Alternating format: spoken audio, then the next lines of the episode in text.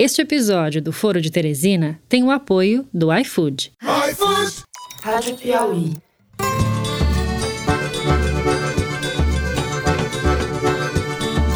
Olá, sejam muito bem-vindos ao Foro de Teresina, o podcast de política da revista Piauí. Eu, Fernando de Barros e Silva, da minha casa em São Paulo, tenho a alegria de falar com José Roberto de Toledo, também em casa aqui do lado. Opa, Toledo! Opa! O Sérgio Moro será desmascarado e até 2022 nós vamos verificar quem é que vai ganhar a eleição, se nós ou se o Bolsonaro. Em Brasília, Thaís Bilenque. Oi, Thaís. Salve, salve.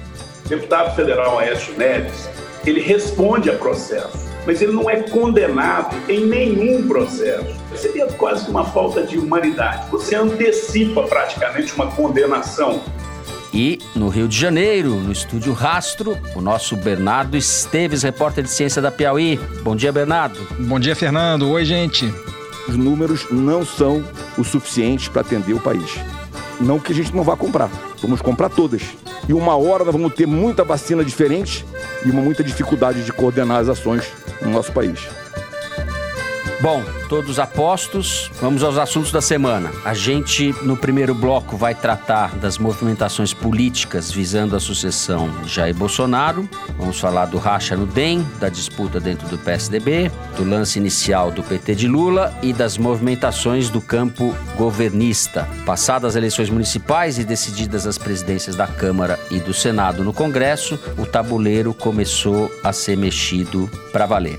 No segundo bloco, vamos falar de uma série de reportagens publicadas no site da Piauí, em parceria com o jornal Le Monde e com uma organização europeia de jornalismo investigativo, mostrando que mais de 300 brasileiros constam como beneficiários de empresas com sede em Luxemburgo, o discreto país europeu.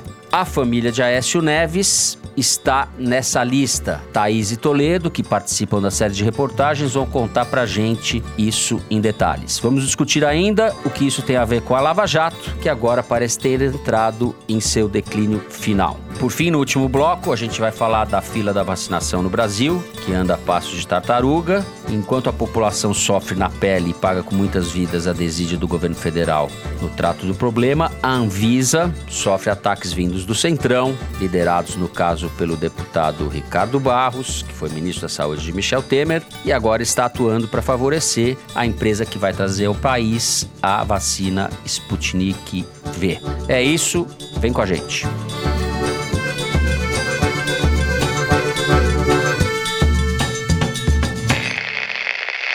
Muito bem, depois das eleições das presidências da Câmara e do Senado, o jogo de xadrez para 22 começou para valer. A gente teve nesses últimos dias várias movimentações. O racha do DEM, a saída do Rodrigo Maia, a aproximação do ACM Neto e do DEM do Bolsonaro, o João Dória Júnior por outro lado, tentando tomar para si o controle do PSDB, encontrando resistência do partido para fazer isso. João Dória Júnior está tentando se transformar no presidente do partido, visando a sua própria candidatura, ele que sai em tese fortalecido da guerra contra Bolsonaro no combate à Covid. O Lula, por sua vez, na oposição, lançou a candidatura do Haddad, no momento em que ele, Lula, volta ao jogo, a perspectiva de que o julgamento dele, no caso do triplex do Guarujá, possa ser anulado pelo Supremo. Enfim, tem muitas coisas para a gente falar, Thaís, mas eu queria começar com uma entrevista que o ministro Edson Fachin deu para a Folha de São Paulo nessa quarta-feira. O ministro Edson Fachin, que é o relator da Lava Jato no Supremo, eu vou citar, ele fala: tenho nos dias atuais uma preocupação agravada com a corrupção da democracia, ou seja, com o conjunto das circunstâncias que mostram que o Brasil está vivendo processo desconstituinte. Ele elenca, entre outras causas, a remilitarização do governo civil, começou no Temer e agora é escancarada no governo Bolsonaro, a intimidação de fechamento dos demais poderes, declarações assintosas de depreciação do valor do voto, coisa que Bolsonaro faz toda hora, palavras e ações que atentam contra a liberdade de imprensa, incentivo às armas pela população civil e daí por diante. Thaís, por onde você quer começar?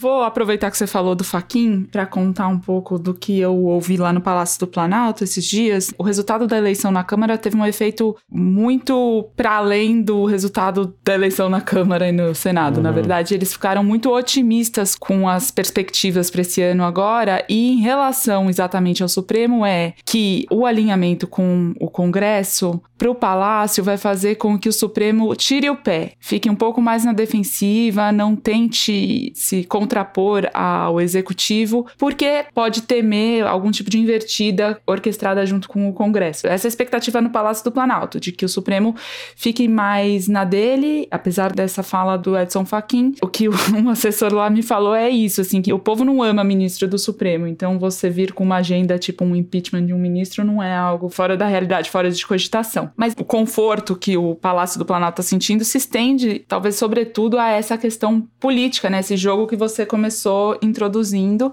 da movimentação dos outros atores que pretendem disputar com o Bolsonaro em 2022. Para eles, no Palácio do Planalto, essa brigaiada que se deflagrou a partir da eleição na Câmara, então você tem João Dória brigando com Aécio Neves, Rodrigo Maia brigando com ACM Neto, para eles isso tudo é muito bom porque enfraquece os oponentes, faz com que eles fiquem mais fragmentados, o que para o uhum. Bolsonaro tende a ser positivo. Vamos começar pelo Lula, que foi um lançamento meia boca que o Lula fez pro Haddad fazer dele mesmo, uma coisa meio esquisita, meio truncada.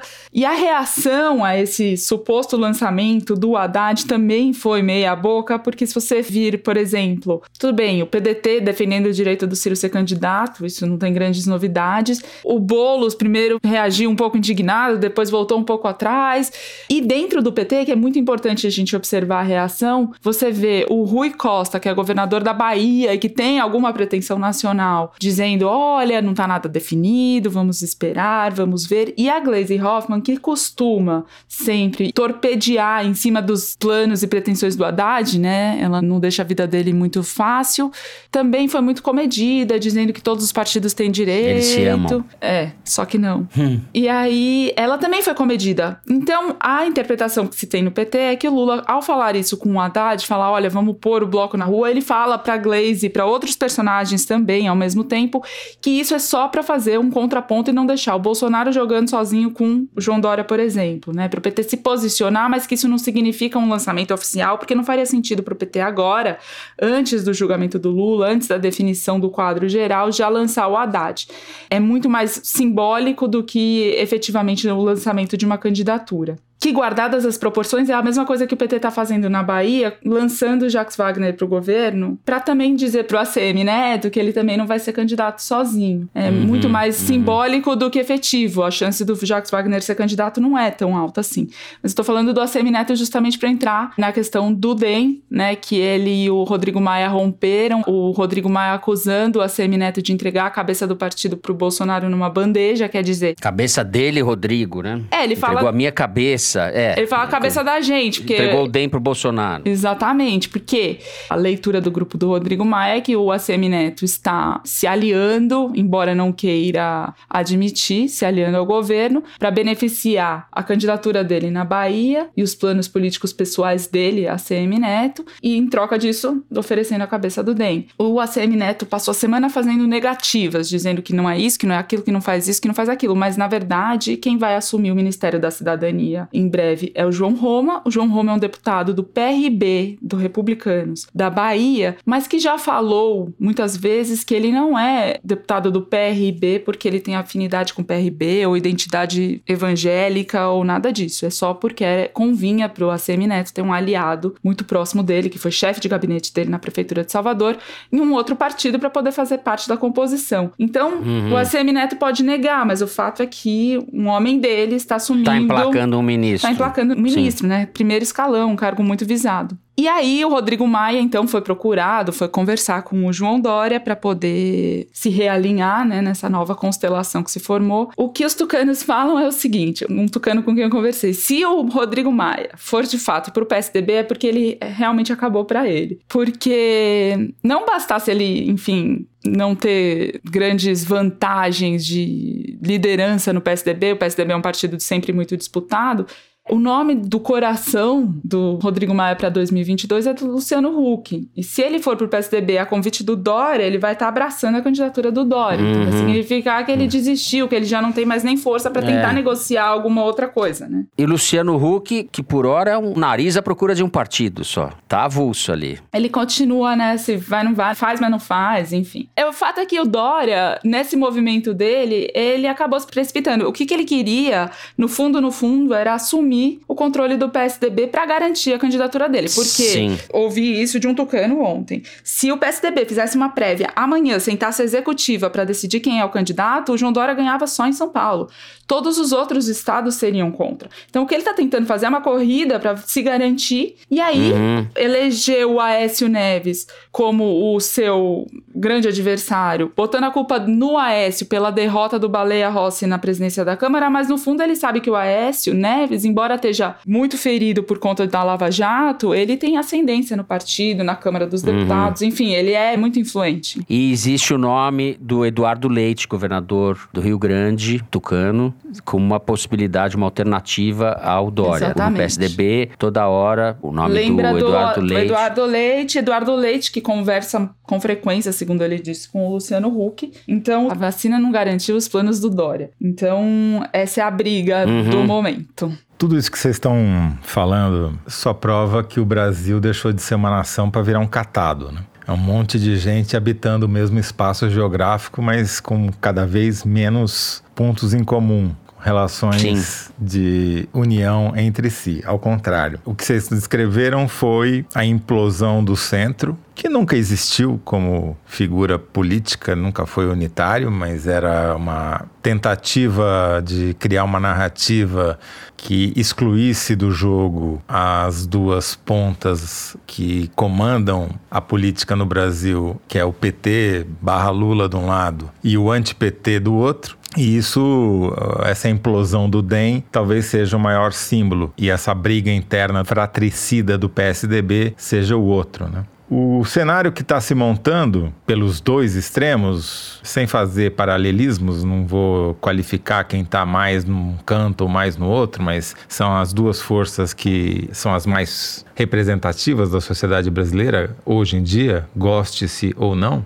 continuam sendo Lula e PT de um lado e Bolsonaro do outro. Tanto que os articuladores da chamada Frente Ampla, que é um nome ridículo para uma ficção, começam uhum. assim os seus manifestos. Bom, Vamos unir o Brasil sem o Bolsonaro nem o Lula, o que significa mais ou menos o seguinte: é você exclui metade do país e daí você tenta unir o resto. Né? Sendo que toda a história do Brasil desde a redemocratização foi justamente o oposto. Foi essa outra metade, uhum. o petismo e o antipetismo, brigando pelo resto. Porque o resto é o resto. O resto não é motor, o resto não é locomotivo, o resto é vagão. Então, sendo mais específico, o Rodrigo Maia é um candidato forte no executivo, talvez para o condomínio onde ele mora, mas não mais do que isso, né? O, no condomínio lá da Câmara, ele chegou a ter alguma força, porque as circunstâncias ajudaram, mas como nome majoritário, ele não existe, né? Não, não vai puxar voto para ninguém. E agora nem na Câmara, né? Uhum. Então, assim, para onde vai o Rodrigo Maia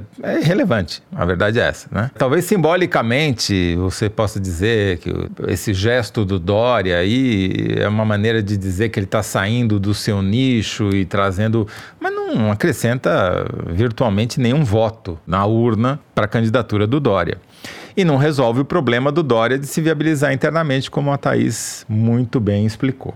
O que a gente está vendo é a retomada da polarização e parece que nós estamos voltando a 2018, porque esse lançamento que o Lula fez da candidatura do Haddad é Haddad e fantoche a missão de Sim. novo. É igual. Não mudou absolutamente nada. Sim. Só que a diferença é que dessa vez nem os petistas acreditaram, né? Nem, o, nem a Glaze Hoffman acreditou. O Haddad é o candidato e as declarações do Haddad são todas: meu candidato é o Lula, meu candidato é o Lula, Não, meu candidato é, é o Lula. O, o PT tá num dia da marmota, né? Ele tá vivendo o mesmo dia já faz, sei lá, 5, 6, 7 anos não sai do lugar. Roda Sim. em falso. Só que continua sendo um polo importante, porque tem lá 20, 25% de seguidores, né? E será. E continuará será sendo, né?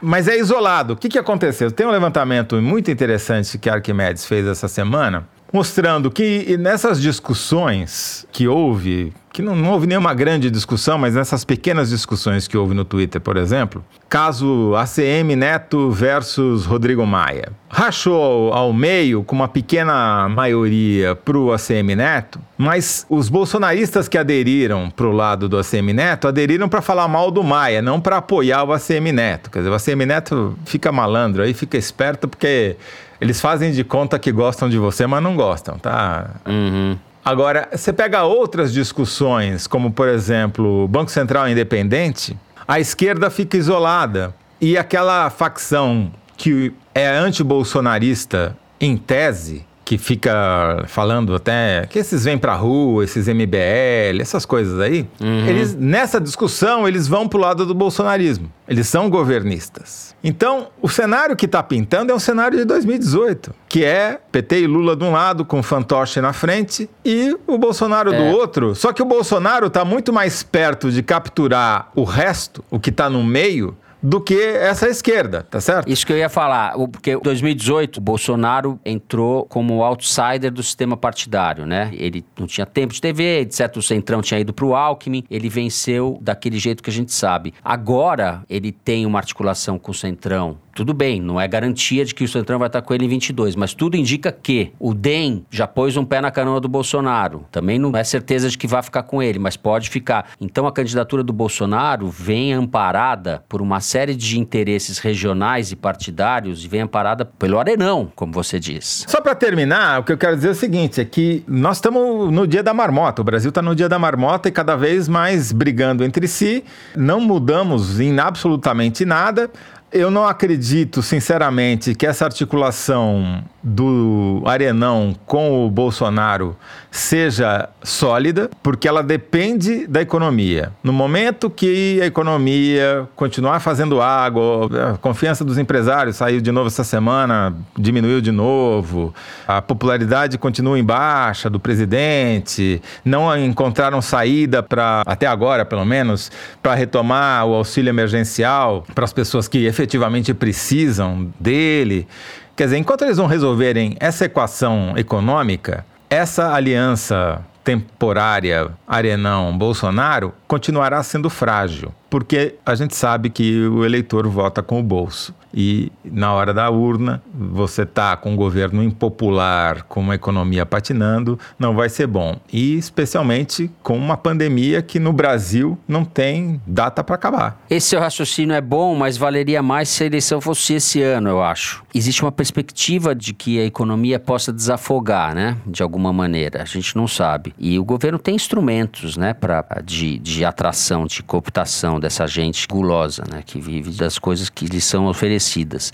É uma aliança, não digo que é frágil, não digo que seja frágil. Eu vejo ela ainda incerta, como tudo na política, ainda mais se tratando do Centrão, que vai pro leilão, etc., faz o jogo que sempre fez. Mas o Bolsonaro, nessas últimas semanas, a partir da eleição do Lira, se fortaleceu. Essa que é a verdade. Politicamente ele está muito fortalecido. Mesmo com a popularidade em baixa, mas não é tão baixa também, porque 40% de ruim e péssimo não é um cenário desastroso. É, e tem um lance que está para ser dado que vai definir bastante os próximos passos, que é o seguinte: tem uma expectativa do Bolsonaro definir o partido para o qual ele vai no próximo mês, depois do carnaval. Ele negocia com o PP, o Partido Progressista, ele negocia com o PTB do Roberto Jefferson e ele negocia com o Patriota. Não tá muito claro, ele não definiu, ele vai levar com ele muita gente, tem um trabalho para que essas pessoas se espalhem pelos partidos, obviamente, para ele ter aliados e grupos em todos eles.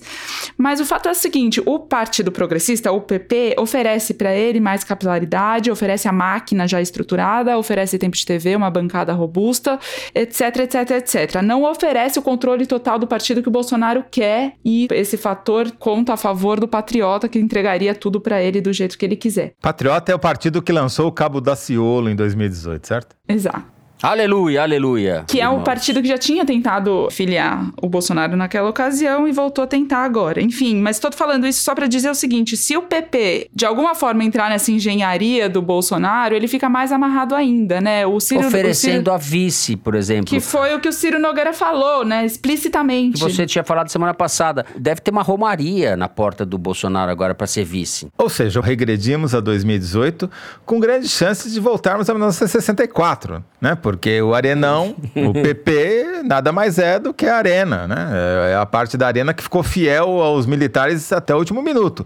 E os militares são esses gênios comandando o Ministério da Saúde, são os gênios que, como esse livro que foi recém-lançado pela Fundação Getúlio Vargas, entrevistando o general Vilas Boas, que era o comandante do Exército, com aquele tweet famoso em que ele ameaça o Supremo caso eles não tomassem a decisão que ele queria que eles tomassem. que Condenasse o ministros, Lula, Né? é. Que era a condenação do Lula. E revelou-se agora, não foi um tweet tresloucado de um general isolado. Não, foi uma decisão que tomou um dia inteiro do alto comando do Exército para chegar naquele texto. E para depois dizer que a caserna é altamente profissional e não se envolve na política. Os caras falam uma coisa e se contradizem na frase seguinte. E, E nós estamos dizia- voltando para isso. E o partido que deu sustentação a esses caras 21 anos no poder. É Sim. isso que nós estamos chegando. Nós estamos em 2018, voltando para 1964. Tá ótimo. Nesse, nessa entrevista que virou livro ao pesquisador Celso de Castro, ele fala que o tweet não foi uma ameaça, foi mais um alerta. Eu não sei qual é a diferença entre uma coisa e outra,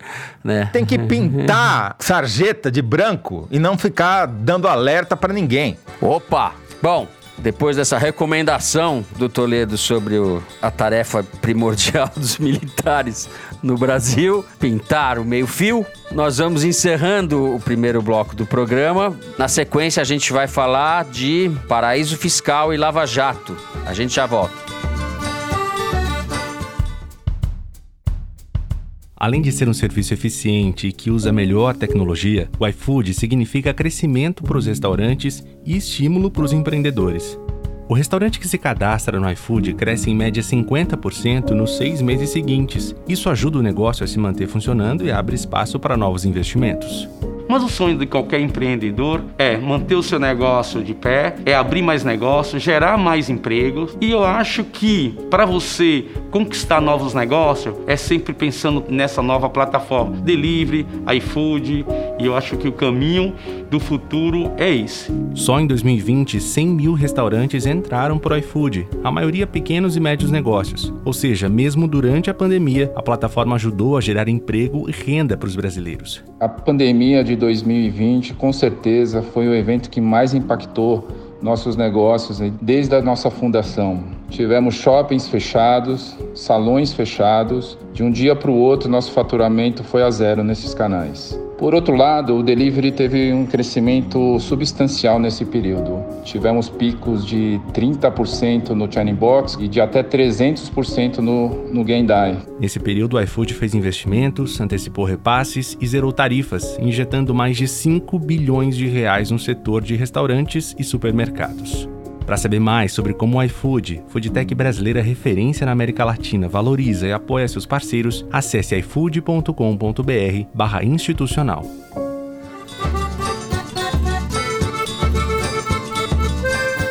Muito bem, o site da Piauí começou a divulgar essa semana uma série de reportagens sobre dinheiro que circula ou está guardado em Luxemburgo. O esforço da Piauí é um esforço conjunto que envolve uma organização internacional de jornalismo investigativo, o jornal Le Monde, entre outros. E a Piauí, no Brasil, é o único veículo que participa desse esforço. São pelo menos 358 pessoas com nacionalidade brasileira ou residência no Brasil que têm mais de 400 empresas em Luxemburgo, que totalizam nada menos que 720 bilhões de reais. Muitas dessas pessoas, dessas empresas, eh, atuam na legalidade, ou seja, são registrados, pagam imposto, etc., mas não é o caso de todos. Eu vou só explicar o contexto dessa investigação, Fernando, que eu acho importante. Luxemburgo é um micro país que fica ali na fronteira da Bélgica com a França, com a Alemanha que é uma monarquia, é talvez hoje o principal paraíso fiscal da Europa. E o que o Le Monde, o jornal francês, fez foi aproveitando uma mudança da legislação da União Europeia que obrigou Luxemburgo a ser mais transparente, ele entrou no site oficial de Luxemburgo, o jornal Le Monde, e capturou toda a base de empresas do país e reorganizou essa base de tal maneira que você pudesse fazer uma busca que no site oficial você não consegue, que é a busca de quem são os donos das empresas, ou, em linguagem mais técnica, quem são os beneficiários finais das empresas, porque nem sempre. Uhum o cara aparece como sócio, mesmo sendo quem se beneficia da empresa. E foi isso que eles fizeram, ou seja, não houve vazamento algum. Houve um trabalho de reportagem, de jornalismo de dados do Le Monde, de capturar essa base, reorganizar essa base. E daí ele convidou ao CCRP, uma sigla, uma sopa de letrinhas, mas é a principal organização jornalística de jornalismo investigativo sobre corrupção na Europa hoje, que reúne dezenas de veículos e jornalistas de dezenas de países europeus e também de fora da Europa uh, para investigar a corrupção. E a, o CCRP organizou uma rede de veículos de países que têm interesse nessa base. E o Brasil tem, porque tem lá esses 700 e 23 bilhões de reais em empresas com sede em Luxemburgo. E por que, que brasileiros ou pessoas de outras partes do mundo abrem empresas nesse país minúsculo? Qual a vantagem delas? É um paraíso fiscal. Não chega a ser um paraíso que dá isenção total de imposto, mas você vai pagar muito menos imposto lá do que você pagaria no Brasil. Então isso explica por que muitos grandes empresários, como Jorge Paulo Lehmann, como José Safra, que morreu ano passado, montaram empresas em Luxemburgo. Também um outro motivo é para você facilitar a sucessão, ou seja, para você não pagar imposto sobre a transmissão de um bem de um pai para um filho, por exemplo. O pai monta uma empresa em Luxemburgo, coloca o filho como sócio e daí quando o pai morre, ou sai da sociedade, aquilo fica para o filho sem que haja pagamento de imposto na transmissão. Esses são os motivos oficiais, né? principais, talvez que envolvam a maior parte desses 723 bilhões. Mas também tem gente que usa aquilo ali para ocultar patrimônio, para lavar dinheiro. Tem organizações criminosas que têm empresas em Luxemburgo, do mundo inteiro, uhum. em Andragueta italiana, enfim. E o que a gente descobriu usando essa base que o Le Monde montou, com auxílio do, do, CCRP, foi que alguns políticos brasileiros têm empresas em Luxemburgo. Então, por exemplo, o cara que ajudou o Bolsonaro a tentar fundar a Aliança pelo Brasil. Luiz é, Felipe Belmonte. Exatamente, que é um suplente do senador Isalci, lá no Distrito Federal. Ele montou lá sua empresa em Luxemburgo e não declarou para a Receita Federal, o que é um problema. E descobrimos agora e publicamos, quer dizer, descobrimos já faz alguns meses que a gente vem fazendo essa investigação, que a mãe do Aécio Neves, a Inês Neves Faria, ela sofreu uma batida na casa dela pela Lava Jato, porque ela é sócia dos filhos em algumas empresas no Brasil e porque havia, enfim, suspeita de que ela estivesse ajudando os filhos a ocultar dinheiro. Descobrimos agora que ela tem uma outra empresa que a Lava Jato nunca descobriu, que é a Domo Media, lá em Luxemburgo, e isso motivou uma curiosa troca de mensagens entre a Thaís Bilenque e os advogados da família Neves nos últimos dias. E eu acho que aí não vou ficar eu falando que a Thaís viveu Thaís uh, na Bilenque, própria pele. A implacável Thaís Bilenque. Tá muito popular em Minas Gerais a, a Thaís Bilenque. O único ponto que eu queria ressaltar é o seguinte: esses documentos, como eu disse, são públicos. Não é que houve um vazamento, alguém divulgou algo que não poderia certo. ser divulgado. Tá tudo lá. Quer dizer, só não tá agora no ar porque saiu do ar de tanta gente acessando o site lá de Luxemburgo.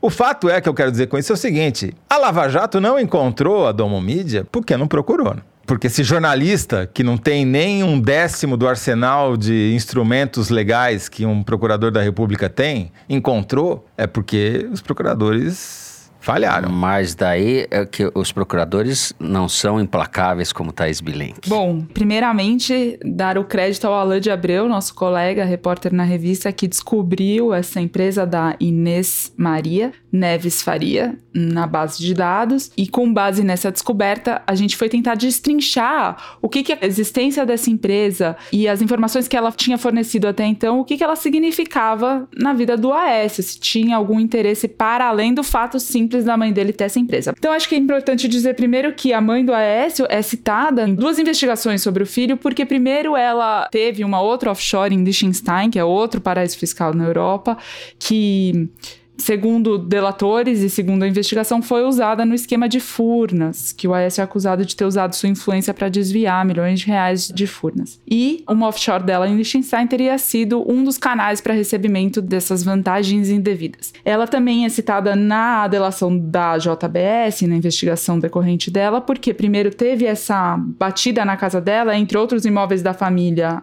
imóveis dela foram alvo de busca e apreensão da Polícia Federal e também porque ela é sócia, por exemplo, de uma rádio em Belo Horizonte que o Aécio era sócio depois deixou de ser, mas a Andréia, né, a irmã do Aécio, continua sendo sócia da mãe.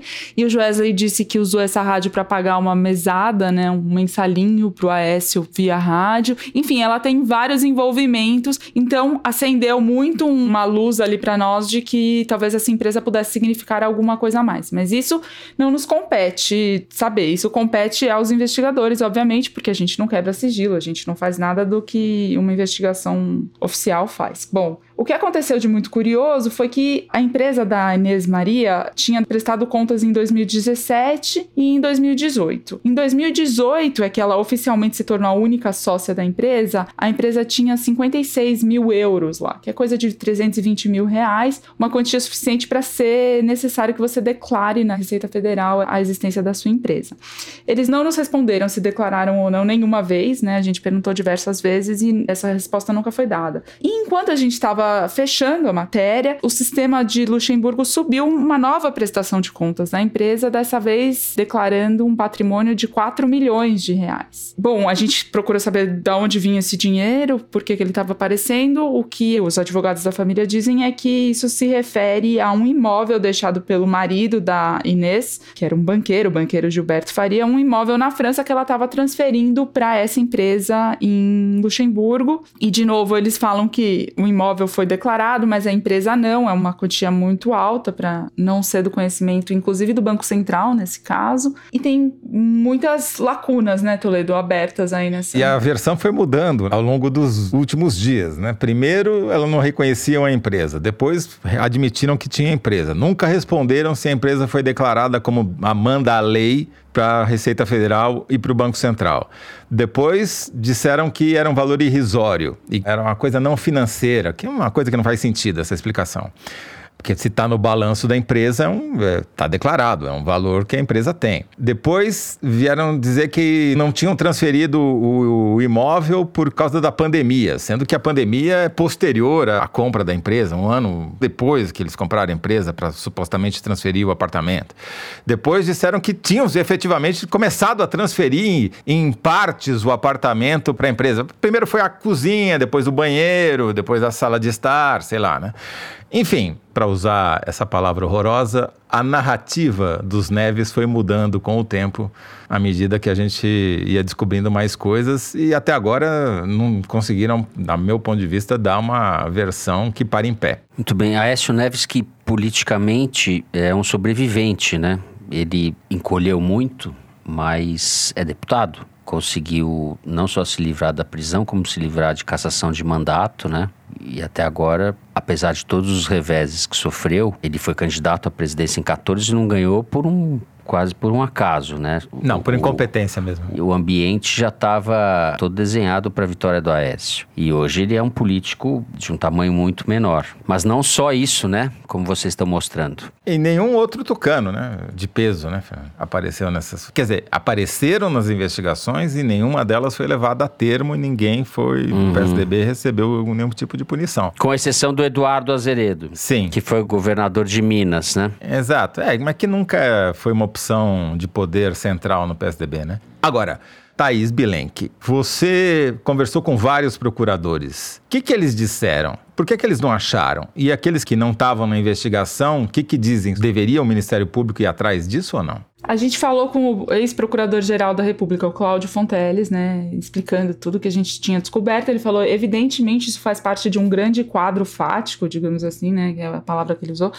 Ou seja, tem muita ligação entre a descoberta dessa empresa com as outras empresas que são investigadas no esquema do AS, deveria sim ser incluído nas investigações. Os outros procuradores com quem a gente conversou que estavam na investigação falaram que tudo isso aconteceu ao mesmo tempo em que houve a delação do Joesley, né, que pegou o Aécio de jeito, mas pegou também o Michel Temer, pegou muito político, e eles uhum. ficaram tomados por esse turbilhão, não conseguiram avançar nessas investigações, inclusive porque mudou toda a cúpula, o Janot saiu da PGR, foi tudo muito tumultuado, o que diz muito respeito à Lava Jato e muito menos respeito ao Aécio e o esquema dele, né? Mas hoje, depois que a matéria saiu, eu conversei com procuradores que estavam já naquela época e tal, e eles falaram, não, isso já é meio caminho andado, que enfim, agora o que precisaria ser feito, né, pegar o que já uhum. foi declarado no Brasil, o que não foi, e ligar os pontos que tem para ser ligados, né?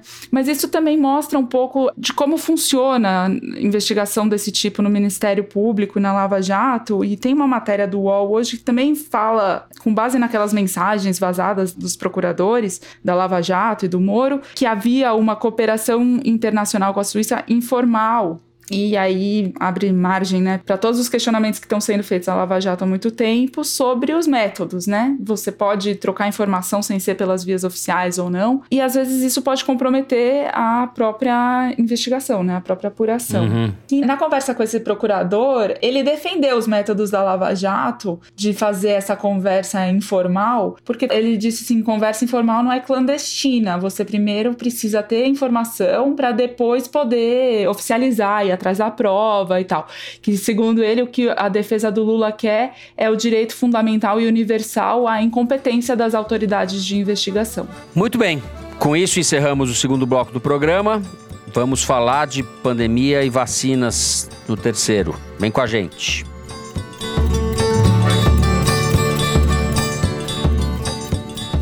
Vamos falar de pandemia. O Congresso aprovou uma medida provisória, Bernardo, estabelecendo o prazo de no máximo cinco dias para que a Anvisa desse o aval para novas vacinas.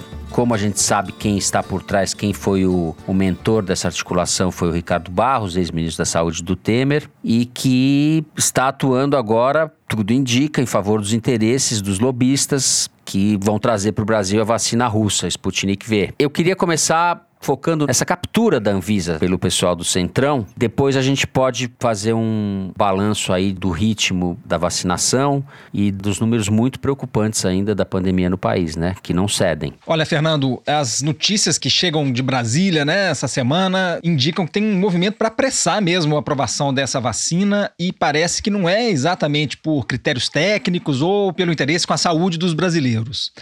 Essa medida provisória dá cinco dias para a Anvisa aprovar emergencialmente o uso de vacinas que já tenham sido aprovadas pela agência regulatória de outros países, no caso dos Estados Unidos, da China, da Rússia, da União Europeia. A Sputnik V foi aprovada na Rússia, claro, mas também em países como a Argentina, o México, mas ela ainda não foi aprovada em países de agências regulatórias mais tradicionais, né, como é o caso dos Estados Unidos ou da União Europeia.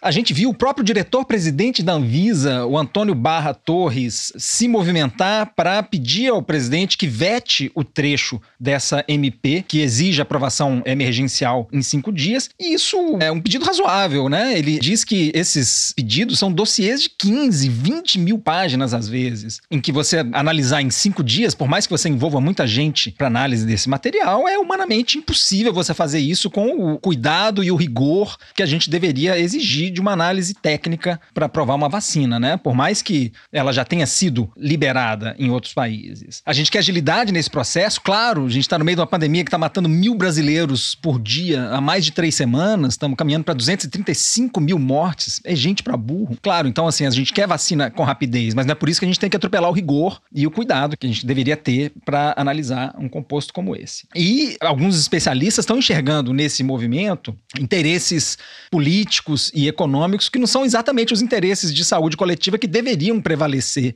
numa análise desse tipo. Essa é, por exemplo, a análise do médico Gonzalo Vecina, que foi presidente da Anvisa entre 99 e 2003. Ele enxerga aí interesses escusos no lobby para aprovar a vacina e vê um risco de desmoralização da agência regulatória brasileira, que, enfim, conquistou sua reputação ao longo de décadas aí de atuação. Acho que a gente devia acompanhar com atenção o que está acontecendo na Europa, por exemplo. A equivalente europeia da Anvisa vai começar a analisar o pedido de aprovação da Sputnik V, mas a União Europeia avisou que não vai incluir essa vacina russa na estratégia de vacinação do bloco. Por enquanto, lá a gente tem a Hungria que aprovou e começou a usar, mas a União Europeia como todo não está sinalizando interesse nessa vacina. E isso não é por questão técnica. Como a gente frisou semana passada, os resultados preliminares dos estudos de fase 3 que foram publicados na The Lancet indicam que essa é uma vacina boa, eficaz e que parece razoável, mas enfim, a União Europeia parece não estar tá incluindo essa vacina mais por questões políticas. Eu continuo achando, como eu disse semana passada, que essa é uma vacina de grande potencial e que poderia nos dar uma ajuda preciosa no nosso esforço de combate à pandemia.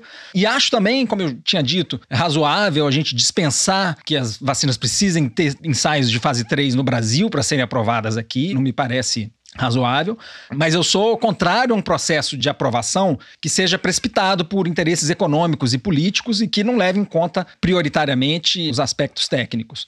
Acho que a gente só deveria aprovar essa vacina e a sua produção no Brasil, a União Química está fazendo lobby para isso, se a gente tiver absoluta certeza de que a gente tem condições no Brasil de produzir essa vacina conforme as melhores técnicas, de acordo com a avaliação dos especialistas. E aí cabe ressaltar que o Gonzalo Vecina, que eu mencionei aqui mais cedo, considera que as instalações da União Química não estão prontas ainda para isso. Então a gente precisa ter certeza disso antes de dar o sinal verde para a produção dessa vacina no Brasil. Na verdade, Bernardo, o que, que eu apurei com um ex-ministro da Saúde que não tem nada a ver com esse grupo que tá aí, e me surpreendeu a defesa que ele fez, né, dessa nova prática da Anvisa, né? Primeiro da medida provisória, porque o que ele falou é o seguinte, que tinha uma lei aprovada no ano passado que previa que a Anvisa teria 72 horas para aprovar medicamentos, vacinas e produtos, enfim, já aprovados por agências internacionais no caso da pandemia por causa da emergência. E que daí, na medida provisória, foi estendido esse prazo para 10 dias e que daí a própria Anvisa baixou uma resolução em dezembro no momento de aprovação da medida provisória no Senado, ampliando o prazo para 10 dias, né, de aprovação de uso emergencial. E o relator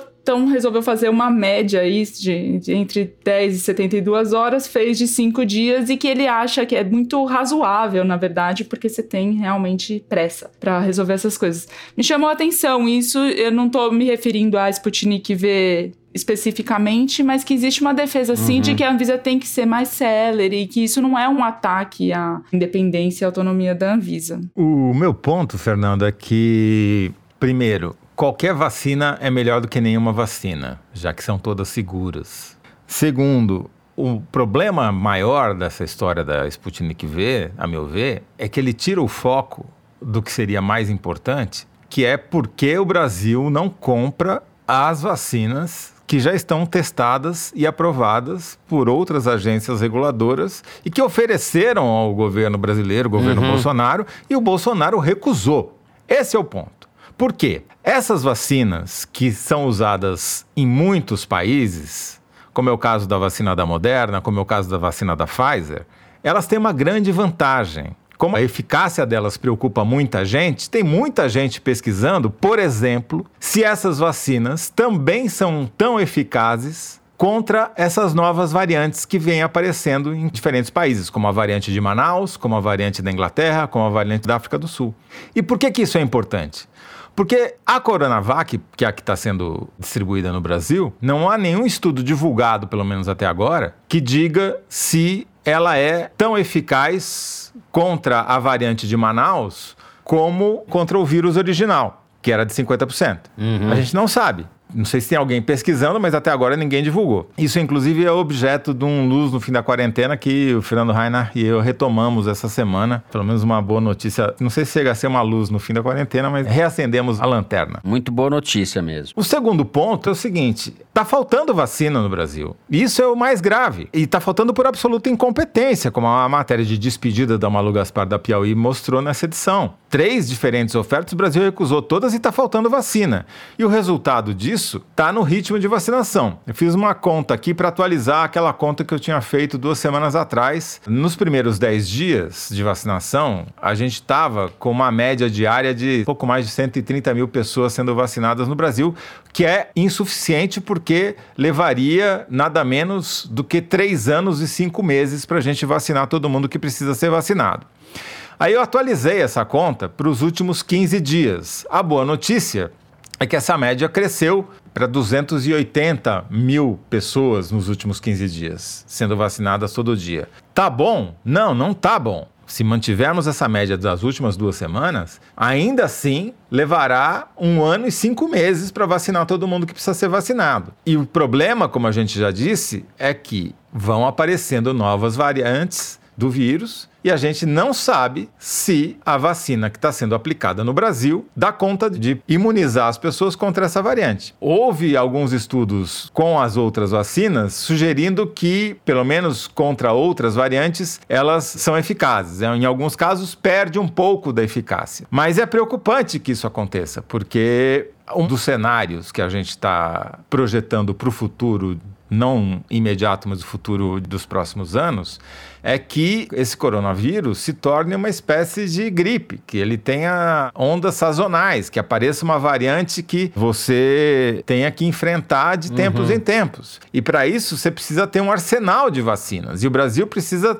ter acesso a esse arsenal. E de preferência a vacinas que estejam sendo testadas para as novas variantes, que não é o caso da Coronavac até agora e não é o caso da Sputnik V até agora, entendeu? Então, para mim, o que me preocupa é isso. Se a gente quiser vacinar todo mundo nos próximos seis meses, que já é um tempo largo demais, mas a gente precisa vacinar 810 mil pessoas todo dia. Ou seja, precisa ter um crescimento uh, muito maior do que o que a gente está vacinando hoje, né? Precisa crescer quase 200%. Agora, uhum. se a gente eh, quiser vacinar todo mundo até o final do ano, que é um prazo ainda mais dilatado e que, a meu ver, é insuficiente, mesmo assim a gente precisaria aumentar 60% o ritmo de vacinação atual, vacinar quase 500 mil pessoas por dia, para dar conta de dar uma dose da Coronavac para todos os brasileiros que precisam ser vacinados até o final desse ano. Ou seja, está muito lento e já está faltando vacina. Né? Já tem cidades que estão anunciando, ó, vai acabar meu estoque talento porque não tem vacina. É. Isso, tem municípios aqui no Rio de Janeiro em que a vacina esgotou. A vacinação está interrompida por causa é. disso.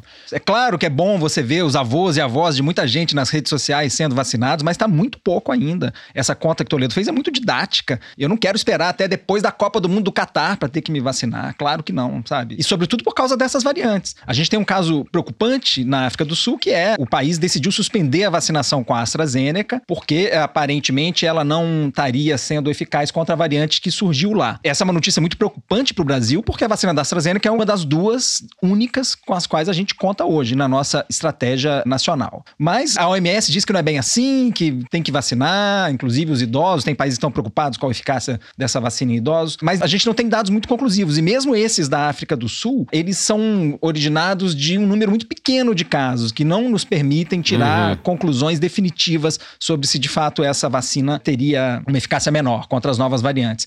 Nesse caso, em teoria, a Coronavac poderia estar melhor preparada para as novas variantes porque ela é feita com o vírus inteiro inativado. No caso da AstraZeneca, a gente tem uma proteína incorporada a um adenovírus de macaco, a proteína spike, né? E como é o caso das vacinas de RNA também, que a gente tem a informação genética para a produção dessa proteína. Então, enfim, não é o vírus inteiro e por causa disso, elas poderiam estar mais vulneráveis à resistência de novas cepas. Mas tudo isso são especulações bem informadas, claro, mas enfim, especulações uhum. que carecem de confirmação com base em um número mais robusto de dados, né? Eu acho que a gente precisa esperar dados mais conclusivos antes de tirar essas conclusões. Enfim, eu queria concluir com uma ideia aqui. Eu acho que a gente está vendo uma grande disparidade nos países do mundo, né, em relação ao acesso às vacinas, e isso é preocupante também, não só dentro dos mesmos países, mas em relação aos diferentes países, porque já tem gente falando em apartheid vacinal, né? Assim, tem países que estão muito vacinados e outros que estão gatinhando, né? É o caso do Brasil. Mas assim, eu acho que não custa lembrar que o vírus não conhece fronteiras humanas, né? Não adianta nada você ter país que esteja totalmente imunizado se em outros países surgirem variantes resistentes e que podem infectar pessoas que já estão imunizadas. Nesse caso, o vírus pode voltar e colonizar tudo de novo, né? Então, quando a gente fala que a lógica da vacina é coletiva e não individual, isso é um raciocínio que se aplica também em escala planetária. Ou deveria se aplicar, né? O que esse processo todo de corrida às vacinas está expondo e já era previsível é a fratura exposta da desigualdade entre as nações e da desigualdade econômica e social, etc. Os países mais pobres estão se funicando como sempre. Exatamente. Com isso, a gente encerra o terceiro bloco do programa. Vamos agora para o momento Kinder Ovo. Luigi de férias, Mari Faria na interinidade.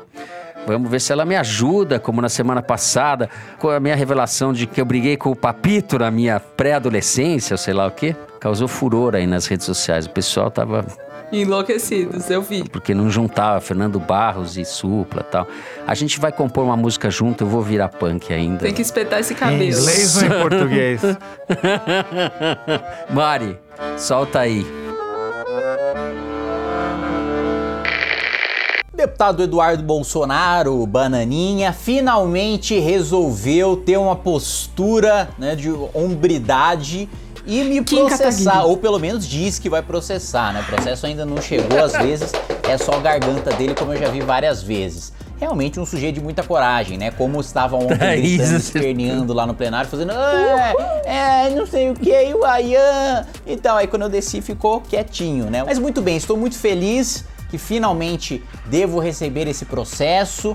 Mas não vale juízo de pequenas causas, porque você sabe que nesse juizado a justiça é gratuita. E caso você perca, você não tem que pagar nenhumas custas. É pra entrar na justiça comum, que é pra mostrar que você não tá com medo de perder não. Que se você perder, você vai pagar bonitinho, meu querido Rubinho. Alô Rubinho, já já tem um trabalho bom aí pra você levar uma grana. Pede alta a indenização, que é pra você ter que pagar bastante do valor da causa pro Rubinho.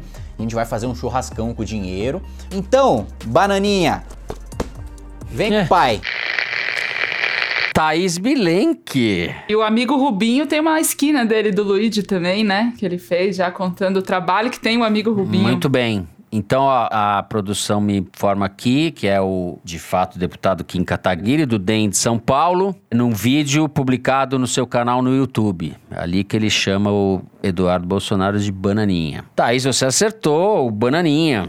Essa vitória é uma vitória claramente de questão etária, né? A gente, no máximo, chega no supla, o Fernando e eu, né? Aí a Thaís consegue ter um espectro mais amplo, né? Chega às Ah, novas gerações da obrigada, política porque brasileira. Ele tem 20 qualquer coisa, é. Então, sinto você tá, tá- tá na sua faixa etária aí, né? Nossa, Kim muito bom. Kataguiri.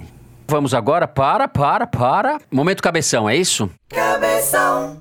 Então, gente, momento cabeção. Eu recebi da Ana Cláudia Pereira, que é uma cientista política, o livro dela Intelectuais Negras Brasileiras, Horizontes Políticos. É a tese de doutorado dela, que ela transformou em livro, saiu pela Letramento. Eu queria mandar um beijo até para Ana Cláudia, agradecer o livro. É uma das coisas que eu queria recomendar para vocês. Recebi também, com muita alegria, o livro novo do Rodrigo Naves, que é um dos grandes críticos de artes plásticas do país. Escreveu um livro que é uma referência para todo mundo que estuda arte e quer entender o Brasil, que chama Forma Difícil. É um livro sobre Van Gogh, chama A Salvação pela Pintura, saiu pela editora Todavia. É um ensaio cheio de foto de reprodução dos quadros do Van Gogh e o Rodrigo Naves é um dos grandes intelectuais brasileiros. Por fim, eu tô lendo um romance do Coetzee, que foi prêmio Nobel, chama Verão, que é sensacional. É uma espécie de autobiografia romanceada, mas eu queria indicar outro livro dele que acabou de sair pela editora Carambaia, que é um livro que chama Ensaios Recentes, que são textos sobre literatura de 2006 a 2017. E ele escreve sobre vários escritores que ele gosta, escreve com uma maestria, com uma clareza, com uma elegância de tirar o fôlego. E tradução do grande Sérgio Flaxman, para quem eu também mando um abraço. O momento cabeção acabou sendo um momento cabeção com afeto. Pois é, Fernando, eu quero falar aqui de mitologia grega, que tem sido uma válvula de escape para mim durante essa pandemia, quando eu quero esquecer do vírus e do Bolsonaro. Tô mergulhando um pouco na mitologia. Quero falar de um podcast, um podcast de mitologia grega chamado Noites Gregas. Opa! São os mitos contados pelo professor Moreno, do Rio Grande do Sul, é um professor de português, aposentado, em uma apaixonado pela mitologia, que conta as intrigas dos deuses e deusas imortais num tom meio de fofoca, assim, ele valoriza as pegações, as tretas e intrigas. Eu acho muito cativante. Escrevi uma esquina na Piauí desse mês, uhum. a partir de uma conversa com o professor Moreno, enfim, queria deixar essa dica. E também um romance na mesma linha chamado Circe, da Madeline Miller, uma helenista norte-americana, que é um, uma ficção baseada nos mitos, contada em primeira pessoa, como se fosse uma autobiografia da Circe, essa deusa muito peculiar, contada por ela mesma. Deixo aí essas duas recomendações para vocês mergulharem também na mitologia e deixo também um beijo para Júlia que me indicou essas duas obras. O Bernardo Esteves é muito chique, né? Falando Just de mitologia grega, é uma coisa muito chique. O, é, cara vai pra Grécia, volta de Arquimedes a Richard Dawkins, nada escapa a Bernardo Esteves. muito bem, boa dica, Bernardo. Eu não li sua esquina ainda, porque a revista chegou ontem para mim. Fiquei curioso para ver aí o podcast do professor. Bom, vamos agora para as cartinhas dos ouvintes, que são enviadas pelas redes sociais da Piauí ou pelo e-mail foro de Teresina, arroba revistapiauí.com.br. Vou começar com a carta que a gente recebeu aqui por e-mail do Mil Grau. Ele diz o seguinte: Pessoal, manda um alô para a Júlia Salles. Foi ela que me apresentou o foro, sou muito grato. Tenho certeza que vai ser um mix de alegria com rebeldia, ser lembrada enquanto ouve o foro em seus fones de ouvido, já que ela sempre digere o programa imersa num ambiente repleto de bolsonaristas e tomadores de ivermectina. Vai que por um descuido ela coloque em alto e bom som para que os colegas se revoltem e, mesmo que sendo por raiva, queiram saber mais sobre o podcast e, por acidente, saiam do obscurantismo. Afinal, vocês são ótimos em desconstruir. Abraço do Meu Grau. É muita coincidência, é muito acidente a favor da gente. Meu Grau, não vai dar certo esse negócio aí dela ouvir fora do, do fone, viu? É melhor ela continuar ouvindo no fone, porque senão os bolsonaristas vão querer dar ivermectina para ela. Fernando, vou ler aqui uma mensagem enviada pelo Paulo Roberto Crespo. Ele pede um salve pro irmão, Tiago Crespo, que indicou o foro para ele, e diz o seguinte: Tiago é um brilhante colega de profissão de vocês, assinante e grande admirador da Piauí. Sempre diz que dá um tesão danado de ser repórter ao ler a revista.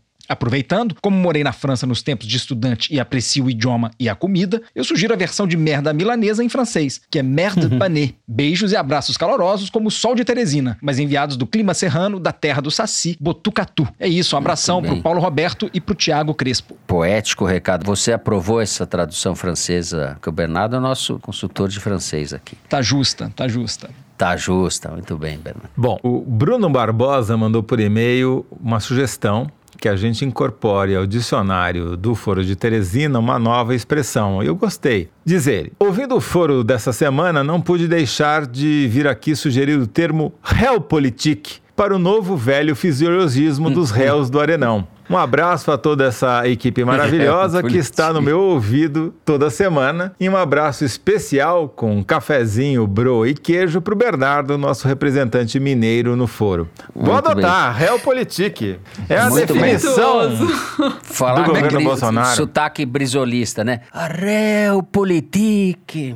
Bruno, aquele abraço. A Realpolitik está acabando com Ô, Bruno, a gente quebrou e queijo também, não é só o Bernardo, não. Pois é. Muito bem. Eu queria só registrar, Fernando, duas mensagens que chegaram pelo Twitter. Um, Diga. uma da nossa querida Fátima Cardoso, dizendo o seguinte sobre a mudança de composição do foro. Ela diz, escreveu: Sai Messi, entra Cristiano Ronaldo. Thaís Bilenque substituiu Malu Gaspar à altura. Belo episódio, como sempre. Muito obrigado, Fátima ah, Cardoso. Muito e obrigada, só para dizer Fátima. que eu concordo em gênero, número e grau. E a outra. Eu só vou também... falar o seguinte: que eu acho a Thaís Bilenque muito melhor que Cristiano Ronaldo. Ai, gente, sextou, sextou. É. é. E a outra também é sobre o Luiz Mazini, mandou pelo Twitter um comentário sobre o programa passado também, dizendo o seguinte. Para mim, você ganhou o Kinder Ovo. Acredito em você. Muito obrigado, Luiz Mazini. Alguém acredita em mim. Como Isso ganhou? Aí, Luiz Mazini, tá no seu papel. Bom, sou eu agora, né? Eu tô aqui com um recado comovente da Ana Monteiro. Ela mora em Montevidéu. Todos os sábados pela manhã, eu e o meu gato Serrote ouvimos o foro. Esse sábado, como já dizia, vinha falando aqui o Toledo, acabou sendo um pouco dolorido, porque o Serrote estava dormindo nas minhas pernas quando o Kinder Ovo começou. E aí, antes de o Toledo ou o Fernando ou qualquer um responder, eu dei um grito e um pulo, acertando o Supla, o ícone da minha juventude revoltada no Vale do Paraíba. Mas o que me doeu mesmo foi que o Serrote se assustou com meu entusiasmo, deu um pulo e me deixou com um arranhão enorme na coxa esquerda. Ai, Kinder Ovo! Machucando. Sanguíneo. O pobre gato da Ana Monteiro ainda saiu da rede, está sentado na sala, mas do outro lado da janela com seu melhor olhar de julgamento. Saludos cordiais de uma brasileira que tá louca pela vacina para poder distribuir uns abraços pelo Brasil. Muito bom, mas ó, tinha que ter esse toque punk aí, de, de o gato arranhar a perna é, tem uma dela, cena, tudo, né? né? É. Exato. O, como chama o gato? O gato é, o, serrote. Bom, Serrote, fez jus ao nome, né? Jus ao nome. Muito ah, eu bom. queria mandar também um alô pra Lígia Pécora, que mandou uma mensagem dizendo que é muito fã. Lamentou muito a saída da Malu, mas que vai continuar ouvindo o foro. Então, um beijo pra você, Lígia. Muito bem. O Foro de Teresina é uma produção da Rádio Novelo para a revista Piauí, com a coordenação geral da Paula Scarpim. A direção interina é da Mari Faria e a produção do Marcos Amoroso. O apoio de produção é da Marcele Darrieux, da Clara Helstab e do Renan Suquevicius. A edição é da Paula Scarpim e do Tiago Picado. A finalização e a mixagem são do João Jabassi, que também é o intérprete da nossa melodia tema, composta por Vânia Salles e Beto Boreno. A nossa coordenação digital é feita pela Kellen Moraes e pela Juliana Jäger. A checagem do programa é feita pelo Plínio Lopes. O Foro de Teresina foi gravado nas nossas casas, no estúdio Madruga e no estúdio Rastro, sempre com o apoio do Dani Di e do Gustavo Zisman. Eu, Fernando de Barros e Silva, me despeço dos meus amigos. José Roberto de Toledo. Tchau, Toledo. Tchau, Fernando. Agora que ficou claro que eu estava num paraíso fiscal, não nas Bahamas, mas em Luxemburgo na semana passada, me digo adeus. Bernardo Esteves. Tchau, Bernardo. Um abraço, Fernando. Tchau, gente. Thaís Milenque. Tchau, Thaís, do estúdio Madruga. Vamos madrugar aí, gente. Tchau. Até a próxima. Tchau, é isso, gente. Até a semana que vem.